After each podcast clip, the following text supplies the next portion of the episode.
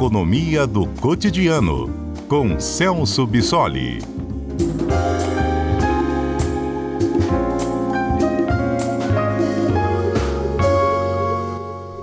O noticiário econômico dessa semana foi preenchido principalmente né, por uma instabilidade no sistema bancário dos Estados Unidos. Houve uma corrida para saques em bancos pequenos, eles não tiveram lastro, suporte, mesmo dinheiro para pagar todo mundo. Isso gerou uma desconfiança e gerou um movimento de bancos maiores e você vai entender melhor tudo agora com a palavra do doutor em economia, professor Celso Bissoli. Dá um medo, né, professor? Essa história, né? Mas eu já vi análise aí, no valor econômico hoje, que nem se compara, não chega nem perto do que aconteceu lá com o Lehman Brothers, aquele banco maior, enfim, não vai ser um escândalo, uma quebradeira daquele tamanho. Mas dá um medinho. É, dá, dá um medo sim. Boa tarde, Mário. Boa tarde a todos. É, realmente, essa é uma crise bem mais localizada. Na verdade, é uma crise que atinge basicamente dois bancos e não propriamente o sistema bancário como um todo. Né? Então, acaba sendo uma crise bem mais amena do que aquela de 2008, com repercussões muito menores. Agora, claro que inspira algum cuidado, né? É, mesmo que sejam bancos regionais, com carteiras de clientes com perfil muito específico, e aí no caso a gente está falando de dois bancos, um deles, o SVB, que tinha como público startups, então empresas de tecnologia que viveram o boom durante a pandemia, mas que têm é, um perfil de risco é, bastante acentuado, então tem um comportamento muito mais instável, né, de acordo com o comportamento da economia, mas mesmo sendo bancos com essa carteira de clientes, é claro que a gente sempre fica de olho uh, nas repercussões desse tipo de crise. É claro que nesse caso específico, a gente teve um fator importante que amenizou bastante o impacto dessa crise e evitou um, um, espalhamento maior dessa crise pelo sistema bancário, e aí, em relação a uma crise de confiança sobre o funcionamento do, banco, do, do sistema bancário, é, que diz respeito à ação que o próprio governo dos Estados Unidos uh, utilizou para conter essa crise. Assim como no Brasil nós temos o Fundo Garantidor de Crédito, né, que, é um, que é um seguro que o Banco Central tem quando os bancos comerciais não conseguem arcar com as suas obrigações. Né, então aqui os clientes têm uma garantia de até 250 mil reais por CPF. Nos Estados Unidos também eles têm um, um, equivalente a esse fundo garantidor de crédito que segura operações de até 250 mil dólares. Né?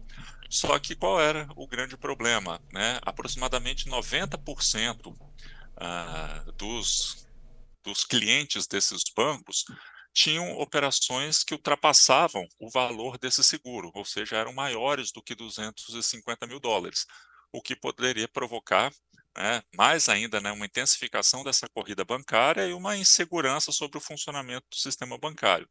A ação ágil esse dos seguro, Estados Unidos... Celso, esse seguro, ele é... Esse fundo aí que garante 250 mil por CPF, ele é bancado pelos, pelo sistema bancário, pelos próprios bancos?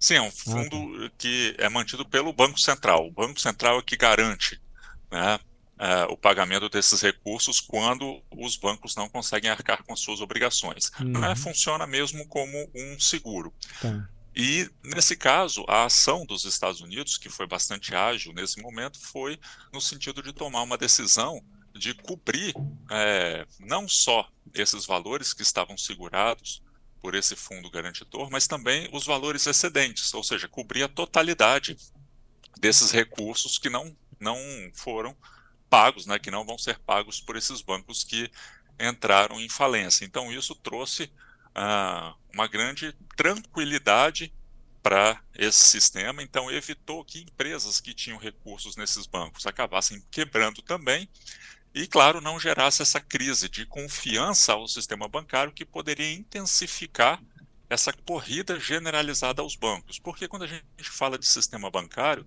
o, o maior pesadelo que a gente pode falar para os bancos é quando acontece esse movimento de corrida aos bancos, da corrida bancária. Porque, como a gente sabe, os bancos funcionam num sistema de pegar dinheiro daquelas pessoas que depositam seus recursos e emprestar para aquelas pessoas empresas que precisam de recursos e justamente vão fazendo a manutenção desses recursos, né, tentando equilibrar a quantidade de recursos que entra com aquela quantidade de recursos que sai via empréstimos, né, justamente diante do fato de que nem todas as pessoas precisam dos recursos ao mesmo tempo. Então, os bancos vão funcionando necessariamente com uma taxa de alavancagem, ou seja, movimentando na economia mais recursos do que efetivamente eles têm em depósitos.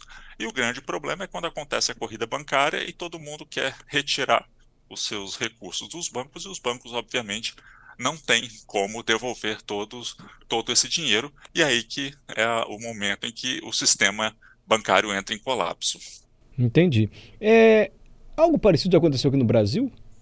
Não, não. Aqui no Brasil, uh, nessa dimensão, não. Né? A gente uhum. não tem um caso desse tipo. Agora, claro que, é, mesmo esse, esse caso que nós estamos falando tenha sido um caso mais pontual, né, mais localizado, e envolve bancos que não são tão grandes, né, esses dois bancos representam aproximadamente só 2% do sistema financeiro americano, então isso não é um, uma grande perda, mas é claro que isso tem repercussões, inclusive aqui no Brasil né? Porque embora esses bancos sejam bastante localizados nos Estados Unidos, é, a, esse esse acontecimento gera uma revisão das políticas, principalmente política monetária nos Estados Unidos, que pode ter um efeito para a gente.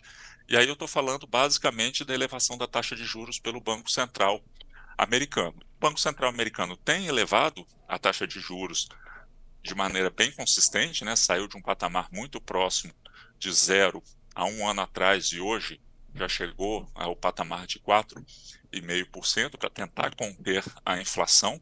E essa elevação da taxa de juros é uma das razões pelas quais esses bancos acabaram enfrentando dificuldades financeiras. E a perspectiva é que o Banco Central americano continue elevando a taxa de juros, porque eles ainda não conseguiram conter o processo inflacionário. O que essa crise desses dois bancos uh, trouxe de novo para esse cenário é que muito provavelmente o Banco Central americano vai continuar elevando a taxa de juros, mas num ritmo um pouco mais lento, justamente para evitar maiores problemas, inclusive para outros bancos. Então, a expectativa era que o Banco Central americano fosse elevar a taxa de juros na próxima reunião em meio ponto percentual e hoje a ideia é que ele vá subir apenas 0,25 uh, né, num ritmo um pouco mais desacelerado. A questão toda é que essa potencial crise de confiança no sistema bancário e essa elevação da taxa de juros nos Estados Unidos tem um impacto para nós aqui brasileiros, porque esses juros um pouco mais altos nos Estados Unidos, obviamente, acabam elevando a rentabilidade dos títulos públicos americanos e, portanto, esses títulos públicos acabam se tornando uma opção mais atrativa ainda para investimentos, e claro que essa incerteza na economia, mesmo que americana, mas com repercussões globais, acaba fazendo com que investidores também levem parte dos seus recursos para economias um pouco mais seguras, e claro, os títulos públicos americanos são títulos considerados seguros. E aí essa migração de recursos para títulos americanos acaba valorizando o dólar em relação a outras moedas. E aí, um câmbio mais alto, e nosso câmbio hoje já chegou a R$ 5,33, né? esse câmbio mais alto, para a gente, é sinônimo de quê? Inflação, né? principalmente vindo pelo lado das importações, que se tornam mais caras, Sim. e também de uma elevação dos custos de produção.